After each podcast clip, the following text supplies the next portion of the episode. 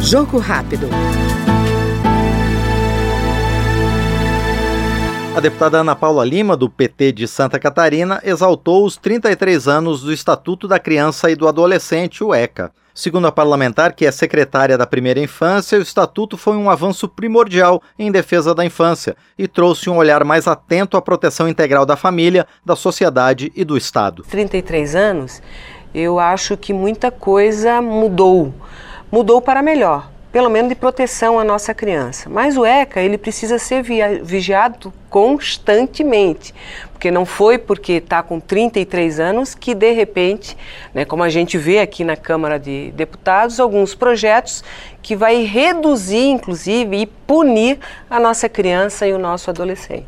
Então, 33 anos tem muito que celebrar, tem muito que comemorar, e eu na função de secretária da primeira infância, adolescência e juventude da Câmara, temos um trabalho muito grande pela frente de vigiar os projetos que aqui estão tramitando, com todas as frentes, com todos os fóruns e sempre vigilante no Estatuto da Criança e do Adolescente. O que, que melhorou? Acho que o olhar do povo brasileiro, e o Estatuto foi inclusive referência internacional, o olhar do povo brasileiro, ele olha a nossa criança e adolescente de uma forma mais humanizada, tranquila e de proteção. Uh, antigamente eu acho que a criança só tinha a punição.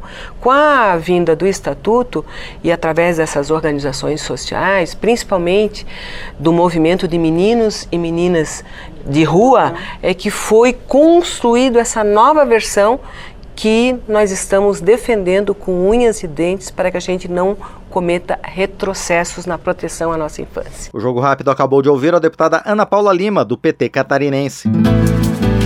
Jogo rápido.